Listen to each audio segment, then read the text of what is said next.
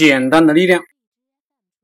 以前啊，我听课的时候总是想去写点东西，看微博的时候呢，吃饭的时候呢，读书的时候呢，总是想在 QQ 空间啊、微信啊、微博上写点东西。我脑子里啊，时时刻刻都想着输输出，想赚钱，以至于读书的时候也想写点感想去赚钱，结果我非常累。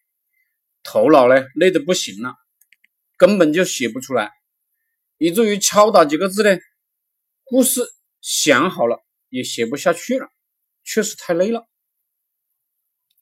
我现在的策略是，听课的时候呢，绝对不写东西，也不碎片化的写东西了，要写就是呢一篇文章。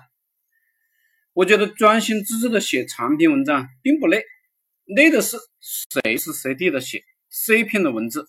写短篇的文字，这就好比啊，永远在短跑，然后呢停下来继续短跑，永远在启动、停下来、启动、停下来之间循环，这是最累的。人的工作形式啊，越单纯越好，状态单一则不累，而且呢会把这件事啊做好。滴水穿石，水滴呀要单一的。滴在一个点上，如果滴在多个处点，到处滴就很难穿实。我工作也应该是只有读书加写文章，简单才会让我们有成就。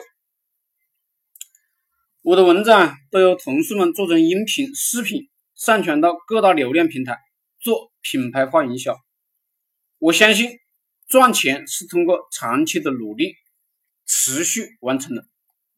我相信内容有价值了，自然有人看。我的唯一业业务啊，就是做创业社群，不再有其他任何的业务。